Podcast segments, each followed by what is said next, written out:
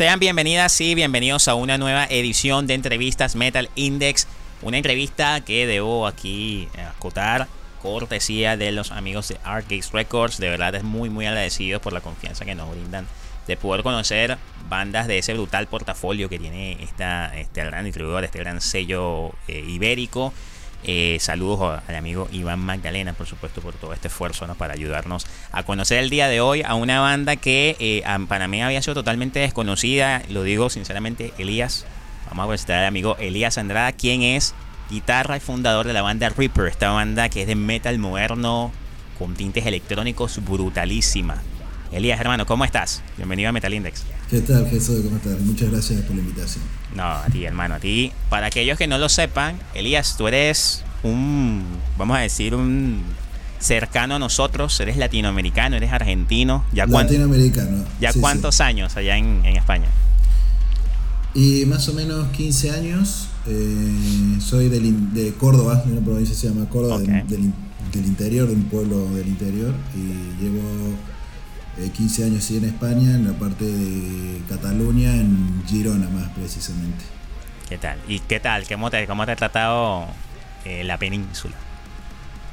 Bien, bueno, bien. Acá, eh, bueno, es como variado, digamos, en cuanto a lo musical, ahí puedes escuchar desde muchos géneros. Eh, musicalmente tiene la influencia europea. Yo puedo compararlo porque, digamos, de ser de Latinoamérica, hay distintas vertientes ¿no? en la que se alimenta la música, depende de la zona donde eres. Y claro, mm, a veces me lo dicen porque tengo algunos amigos allá que compartimos música y tal, y a veces me influye el lugar donde estoy para hacer canciones y demás, sí que se nota alguna influencia más europea en lo metal, digamos. Entiendo. ¿Y, ¿Y el catalán? ¿Cómo te llevas con el catalán? Bueno, no lo hablo porque mi acento es bastante eh, lamentable, pero sí, sí que lo entiendo. Llevo muchos años aquí, sí, sí que lo entiendo. Pero sí, no, no, no lo hablo yo porque no, prefiero no. Ah, Así como, como, como Messi que le daba vergüenza. Messi le daba vergüenza eh, hablarlo. creo que era por eso, ¿no? Creo que por ahí como que iban las cosas, iban los tiros. Sí, o sea, yo creo que a todos los latinos que viven por estos lados e intentan hablarlo, uno se da cuenta que no. bueno, o sea, a algunos les da menos vergüenza que a otros, pero para mí no. Al menos para mí el acento que yo tengo, que es argentino y es de Córdoba y del interior, como que no, perdés bastante la dignidad, digamos, intentándolo hablar. entiendo, entiendo. Bueno, lo, importante es eso, ya que ya, te, ya estás bastante compenetrado allí, donde estás viviendo, y también, importantísimo, bastante compenetrado con la escena metalera ibérica, y sobre todo, y muy especialmente, Elías, porque el día de hoy se está haciendo el lanzamiento de la segunda larga duración de esta brutal banda Reaper este trabajo se llama The Butterfly Effect. Este trabajo que salió a través de los amigos de Arcade Records. Un trabajo que cuenta con 10 temas. Eh, este álbum eh, ha sido, digamos, también una especie de. Se puede llamar así, ¿no, Elías? Una especie de renovación de la banda, ¿no? Porque también obviamente ustedes, la, banda está totalmente renovada también, ¿no? Eh, con nuevos músicos, etcétera. Pero también, eh, sobre todo, el hecho de lo que es el sonido, ¿no? Lo que ustedes obviamente han querido ya demarcar en este trabajo, eh, sin duda alguna, muchísimo más maduro en ciertos aspectos que obviamente vamos a ir describiendo a medida de que vayamos conversando. Quiero invitar a los amigos a seguir las redes sociales de los amigos de Reaper. Les estoy dejando acá en la descripción del contenido todos los enlaces de sus redes sociales, así como también de las plataformas digitales. Ya está disponible en todas las plataformas para que se vacilen allí ese gran trabajo que sin duda alguna va a valer la pena que se echen allí unos minutos para que se escuchen de muy buena música. Y para la gente de Metal Index Podcast, Elías, seguramente quieren ya conocer, ¿no? Porque ya tienen ahí música de fondo, pero quieren escuchar un tema, por lo menos de esto, de los que tú has soltado, no sé, lo que tú quieras Cuéntame, ¿qué tema te gustaría que suene para la gente de Metal Index Podcast? Bueno, eh, ya ha habido tres lanzamientos de tres singles. Eh, como hoy es el lanzamiento del disco, podría ser un tema, digamos, para hacer bien honor al, metal pesado. pesado. Hay un tema que se llama Rain. Eh, yo creo que va a gustar mucho y va a ser poco novedoso también. Así que estoy con ganas de que llegara este día y que se pudieran escuchar los otros temas también. Perfecto, genial. Entonces vamos a darle con todo uno de estos temas nuevos, precisamente de este trabajo de Butterfly Effect, llamado Rain. Vamos a escucharlo aquí en Metal Index Podcast.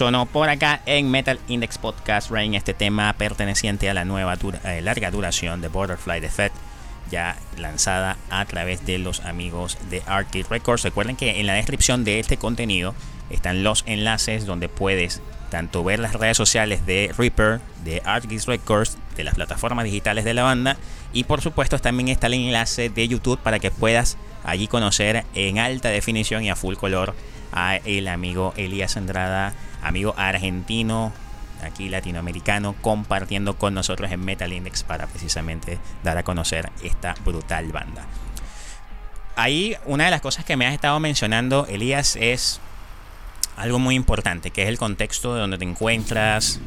Muchas cosas, muchos contextos hacen que uno de alguna manera eh, pueda aprender y desarrollar ciertos aspectos de nuestra vida, ¿no? En general. Pero en este caso la música para ti ha estado marcada sobre todo en qué estilos.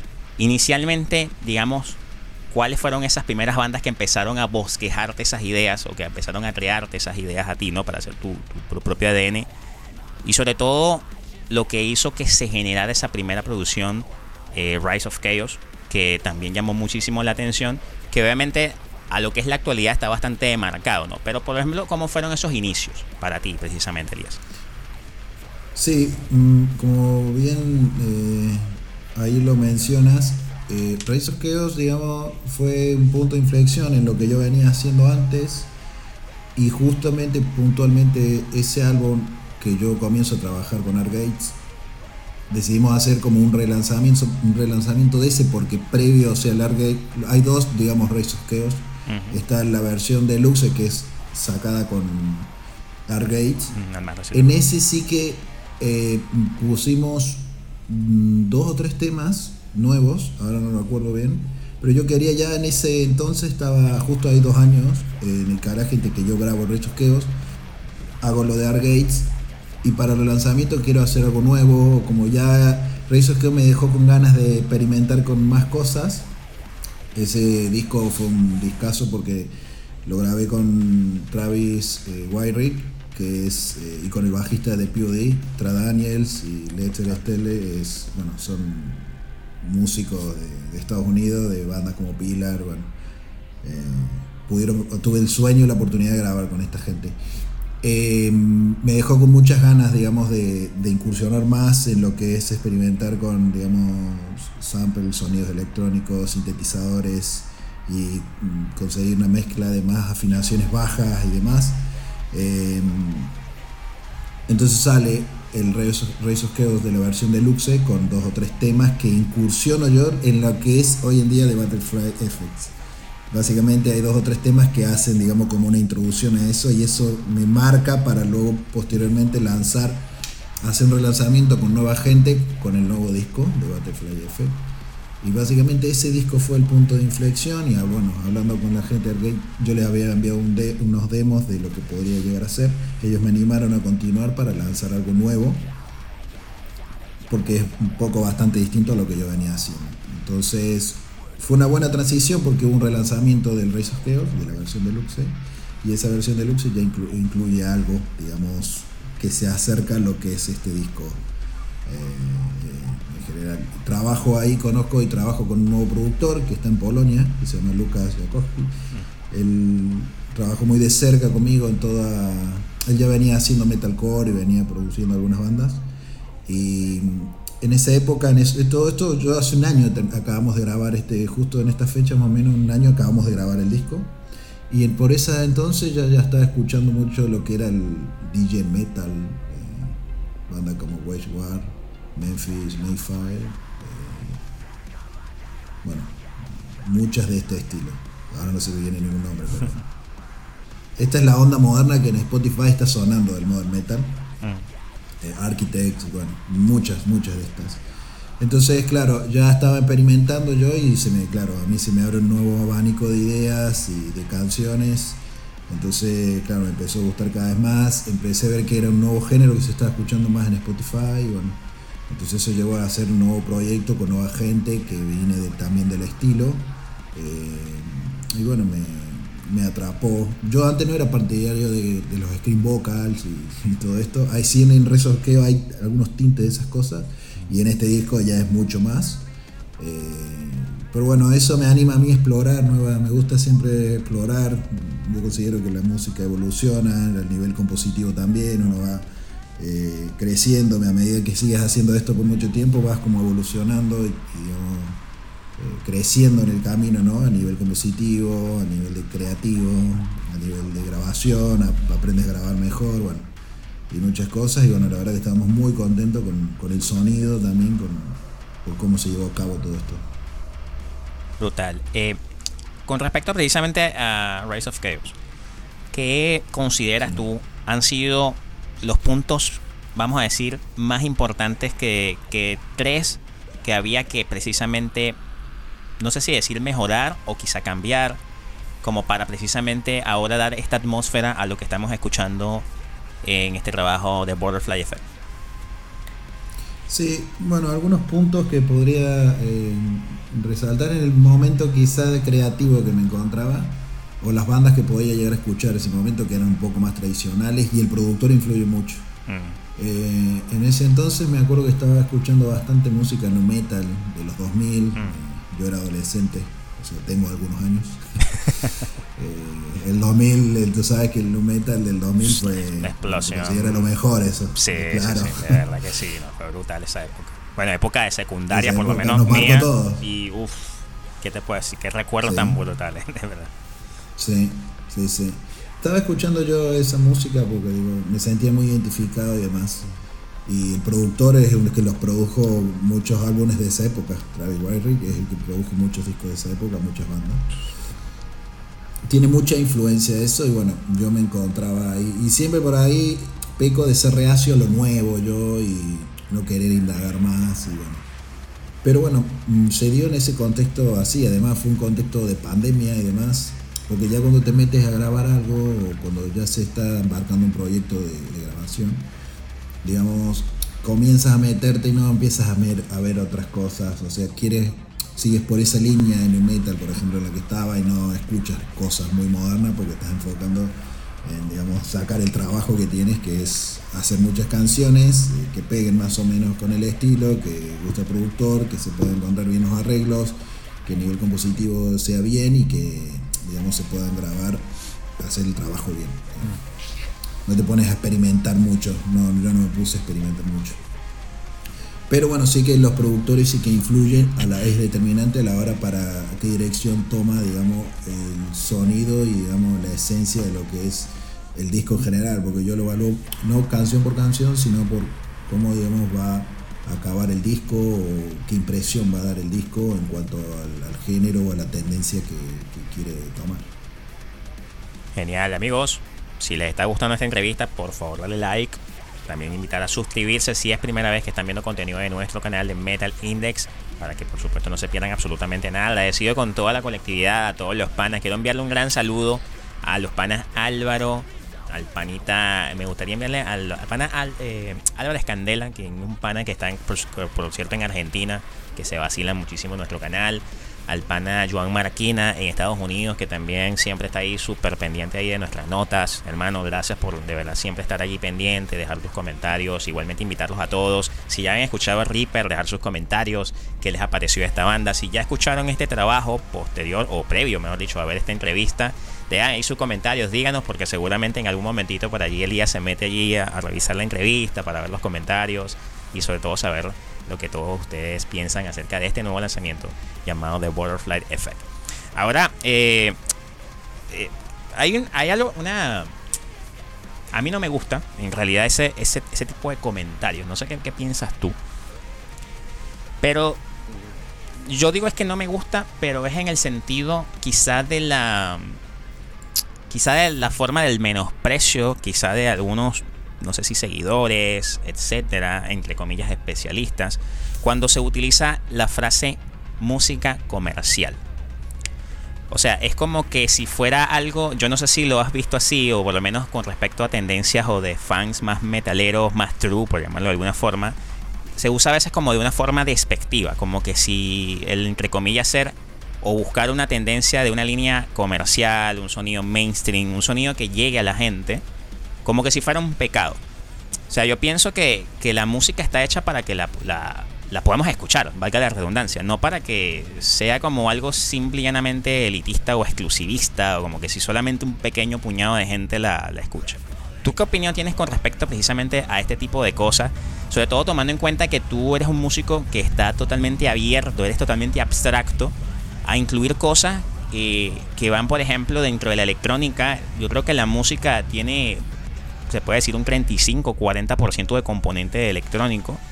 Y eso hace, pienso yo, y es algo positivo, que mucha más gente de fuera del metal inclusive entre a escuchar estos estilos, ¿no?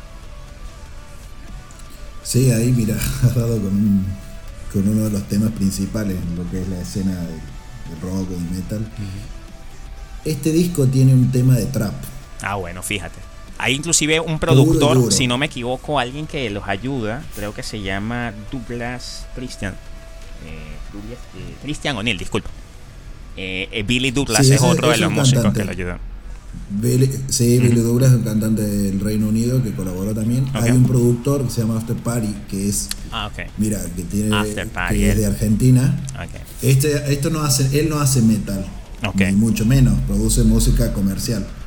Eh, y es conocido y bastante famoso en el ambiente y trabajé con él para producir ese tema, que lo canta de hecho Billy Douglas, que es un cantante muy, digamos, street metal y demás, pero es un tema muy comercial, digamos, de ese sentido. Y, volviendo al tema ese que te has dicho, eh, sí, la verdad que yo, em, digamos, me molesta un poco, por así decirlo, que no sea tan popular el género. Metal o lo que sea, que sea como más underground.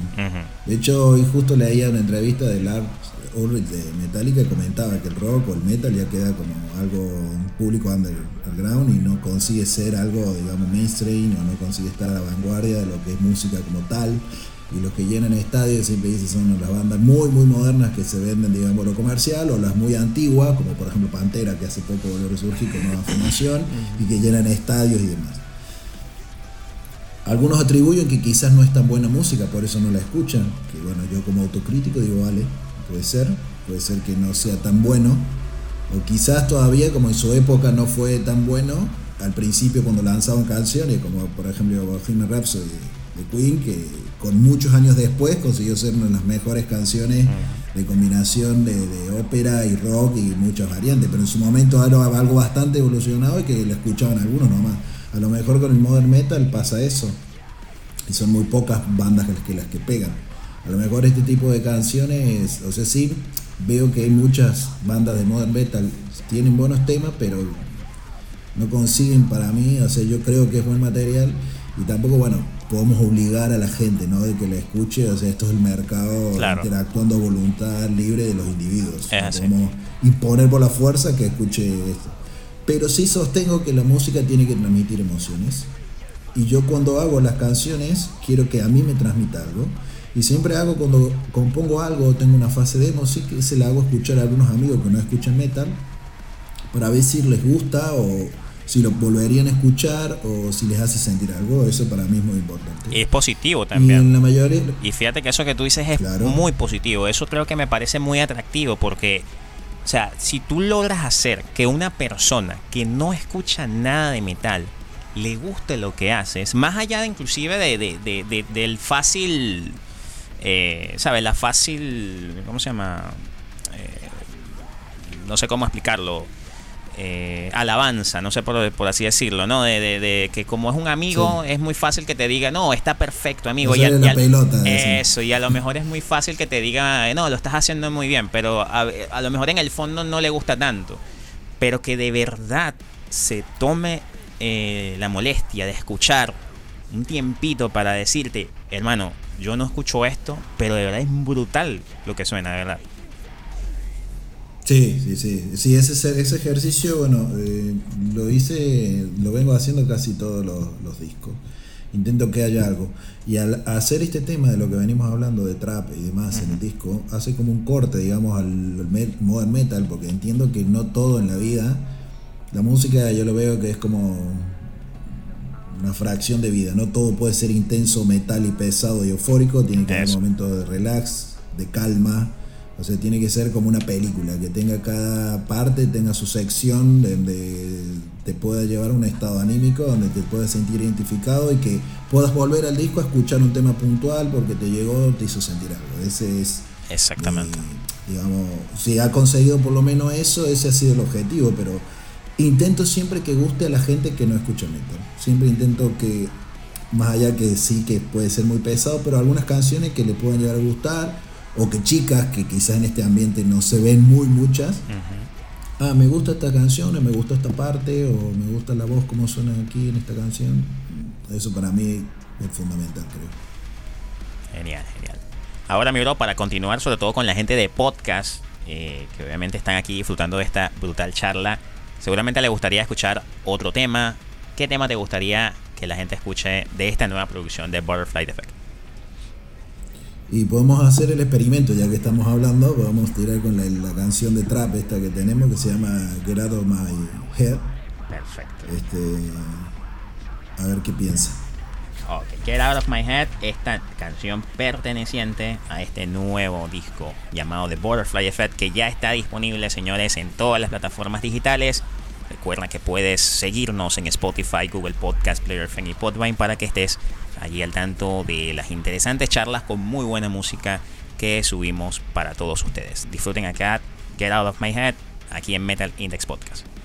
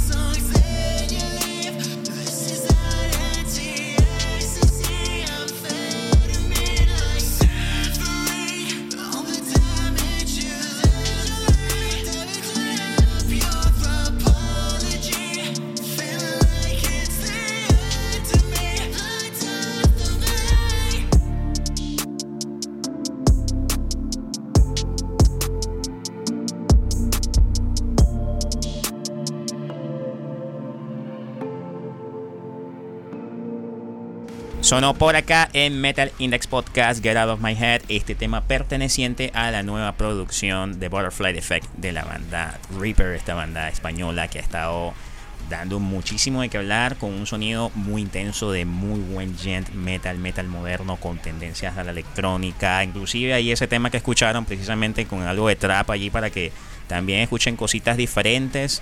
Señores, la música está hecha para precisamente eso, para experimentar, para tocar colores distintos, para que obviamente te lleves un gusto diferente a tus oídos y obviamente también, bueno, tengas allí una perspectiva nueva de lo que es la música y sobre todo lo que está haciendo el amigo Elías Andrada con este brutal proyecto. Ahora Elías, te pregunto, eh, respecto a sobre todo lo que para ti es la recepción, vamos a hablar inicialmente de cómo ha sido la recepción del público a medida de los temas que han salido, ¿no?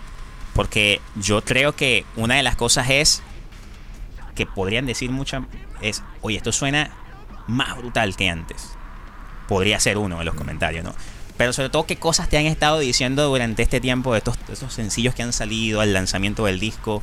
Que para ti han sido, wow, esto de verdad siento que todo este tiempo, todo este esfuerzo ha valido la pena. Más allá de que a veces uno dice, bueno, ustedes que son músicos siempre dicen, quiero hacer música para mí, para obviamente sentirme bien. Pero siempre está ese deseo de que haya gente que entienda lo que estás haciendo, ¿no? Musicalmente. Sí, eh, ese es el objetivo, tal cual. O sea, primero uno y luego, claro, que pueda llegar por lo menos a causar sensaciones en otro. Si bien eh, la salida de los discos que empezaron justo a inicio de este año eh, de los han ido bien con un cambio, sí, desde los sencillos que desde, empezó con Out of Color, eh, con un videoclip también que, se, que me acuerdo que sacamos. Eh, muy buenas sensaciones y un cambio, porque lo que venimos haciendo era un poco distinto, pero mm, comentarios bastante, bueno, hay de todo, pero rescato, digamos, los que, los que digamos, adaptan el cambio y mm, como lo comentamos antes, ¿no? Yo creo que se evoluciona, digamos, en cuanto a musicalmente, compositivamente, emocionalmente y demás. Vas escuchando otras cosas que van saliendo nuevas, se experimenta con, electrónica en estos casos, que años anteriores creo que era eh, un sacrilegio o era algo que no se podía imaginar que hubiera esto, te vendías al diablo por hacer esa... Esa Hoy día, sí, claro, eras culpable de juicio por, por, haber hecho en lo que era. con trap. Claro, imagínate mezclar con trap. Self Indulgent es una mezcla de trap esa, esa canción. Eh, pero claro, intento dejar todo eso de lado y hacer una mezcla y, intentar sorprender a la gente y dejar que eh, por lo menos la recepción ha ido bastante positiva. Si bien las campañas fueron enfocadas para, digamos, más Europa en general, no en un país específico, más que nada porque los temas son en, en inglés pero sí que la gente replica en las historias de Instagram y todo eso se vea. Hoy en día, gracias a las redes sociales, se interactúa más de cerca con, con los fans y con la gente. Y las interacciones han sido bastante positivas, nos piden mucho las letras, que se las enviemos también. Eh, el arte también eh, cumplió una, una, parte fundamental, la parte representativa, digamos, de los lanzamientos de los singles, eh, la portada del, del, disco también de la mariposa esa. la verdad que ha sido bastante más interesante e interactuado que en los otros lanzamientos. Así que mm, estamos como digamos muy contentos y, satisfechos digamos con el resultado en cuanto a la recepción. Te pregunto ahora, eh, porque siento que eh, fue algo que ya me habías indicado hace unas preguntas atrás. Eh, que bueno, surgió, te surgió la respuesta prácticamente allí, una parte de la respuesta. Que es precisamente el trabajo de Lucas Jakovich. Eh, eh, Jakowski, disculpa, la pronunciación. es, es, un, es, un, amigo polaco, se llama, creo, si no me equivoco, Core Studios, que tiene en, sí. Core Mix Studio, no sé si es Core Mix Studio o Core Studios. Eh, Core Studio. Ah, por allí, exacto. Este, sí.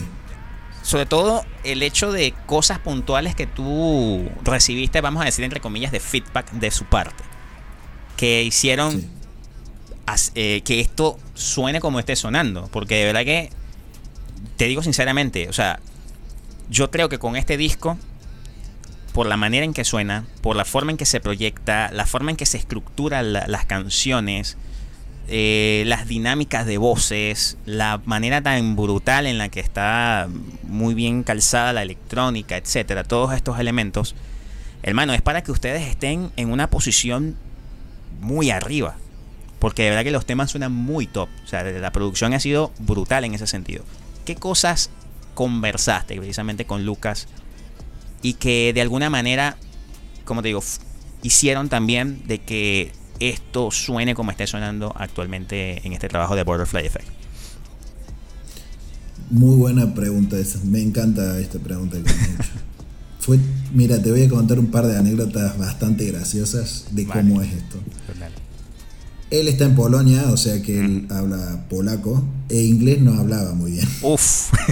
y, yo el inglés lo hago, lo hablo y me hago entender. Claro. Imagínate con yo el Rey Sosqueo, que lo grabé en Tennessee, o sea a distancia, pero hablando con el productor en inglés. Okay. Yo no era tampoco muy. O sea, una cosa es hablar y hacerse entender, y otra cosa es ir a grabar un disco en inglés. Eso también. Donde tú tienes que hacer canciones y es un desafío muy bestia, ¿eh? No sé si vos hablas inglés o no. Bueno, ahí también trato de defenderme, exactamente tal cual como te pasa. O sea, tratar de darme a entender, por lo menos lo que digo. Claro. sí, sí, sí. A, intentarse, claro, a entender y, digamos, intercambiar, digamos, la, información. Ideas, claro, intercambiar ideas es una cuestión difícil, ¿no? Porque, claro, una cosa es preguntas y respuestas, pero ideas, reformular ideas, formular cosas para resolver incluso una situación en el momento, wow, es... Es un desafío muy bestia, pero mira lo que es importante es sentir la química para todo en cuanto a lo musical con él. Porque él aparece, eh, yo lo encuentro a él por internet, por un demo de una canción que había hecho que no había escuchado. Mira que yo escucho mucha música y estaba buscando, indagando cosas modernas y escuché un par de cosas de él que dije, ¿quién es este que ha hecho esto? Estaba mezclando, haciendo algunas cosas con la así electrónica muy puntuales y me quedó, digamos, intenté buscarlo por todos los medios. Lo encontré por Facebook y hablé con él y me dijo que no estaba haciendo muchas cosas de música por unos temas personales. Y bueno, yo le conté que justo yo ya había firmado lo que te conté antes con Argais Reco y quería relanzar con dos o tres temas más el Rey Sosqueo. Le digo, necesito hacer algo y ya tenía algunos demos. Eh, te envío demos y le gustó. Me dice, mira, podemos hacer algunas cositas. Eh, aquí corregimos esto allá, metemos algo. Y bueno, y a a mí me hace algo chip en la cabeza y me abre un mundo con todo lo de la electrónica que, estás comentando vos. Y dije, no, eh, increíble. O sea, increíble nuevo mundo que se me abre. Cuando nos metemos ya a hacer a grabar el disco, yo ya le mando unos demos y él entendió a la primera lo que yo quería hacer. O sea, ya las producciones empezaron a ser mucho más pesadas. Es decir, un tema podrá tener, no sé, 50, 60 tracks a la hora de, hacerlo. 40, 30 tracks a la hora de hacer una canción. Bien. Las nuestras tenían 100 tracks, 150 tracks. Porque están cargadas de muchos efectos y cosas que le dan ese sonido potente que él ha sabido, eh, bueno, él trabaja con muchas marcas además, mm. Eh, ha sabido producir muy bien y fue la verdad que algo muy satisfactorio, lo recomiendo mucho eh, en su área.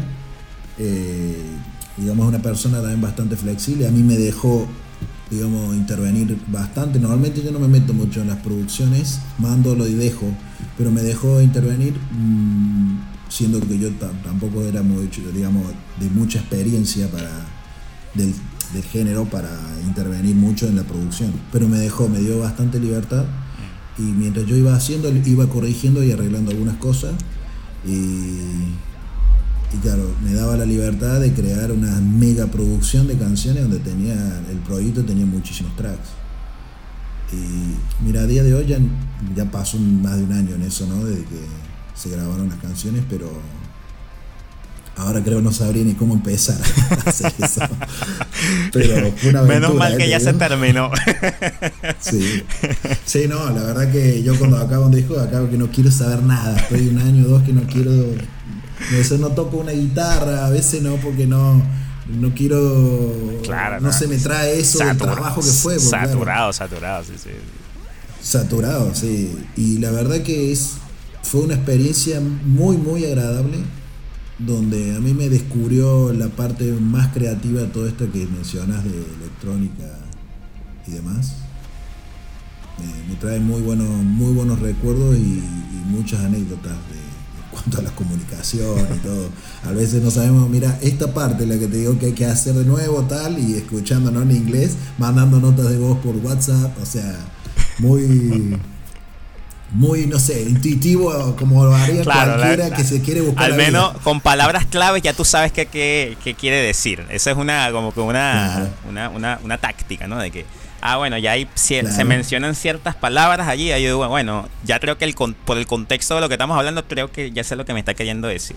Es más o menos, te, puedo entender en ese sentido porque así he tenido inclusive con algunos amigos clientes que, por ejemplo, yo que edito videos, ¿no? Lyric videos, por ejemplo. Mm. Entonces algunos que me hablan en inglés o me mandan una nota, y ahí también como peleando con esas cositas, ¿no? Pero de verdad que, no, no, es genial. Y lo que es el poder de la música, hermano, el lenguaje de la música, de lo que hace, ¿no? Qué brutal. Él, él, digamos, él tiene su alma en el disco y tiene la mía ahí, o sea, como que están las dos plasmadas. él ya lo venía haciendo, ya es algo que él descubrió, digamos, en mí, que yo también podía hacer y juntos creo que fue, estoy muy contento, al menos lo que decís uno hace la música para uno. Em, digamos, de ¿Sabes? Cuando terminas un trabajo y te sentís lleno, de decir, bueno, di todo, o sea, me encantó este disco, este disco me encanta, y bueno, esperemos que a la gente también le guste. No, y estoy seguro que sí, estoy seguro que sí, y sobre todo eso que, que es lo que hablamos, que seguramente va a haber gente incluso de fuera del metal que va a apreciar precisamente todo lo que son estos sonidos. Te pregunto, ¿siete u ocho cuerdas?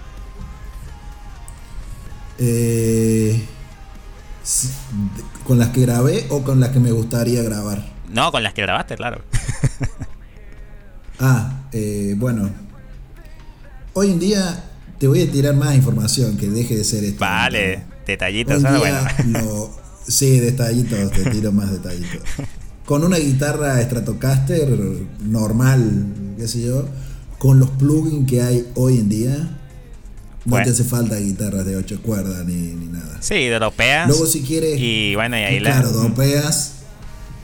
o sea, pones el switch del, pitch, bajas lo que quieras. Luego si quieres cosas más puntuales por, por temas de vibración, pastilla y demás que pueden influir, sí que sí, a siete cuerdas, yo sí que me tuve que cambiar el equipo, eso es cierto, te lo, tuve que, te lo tengo que decir, me tuve que comprar dos o tres guitarras nuevas.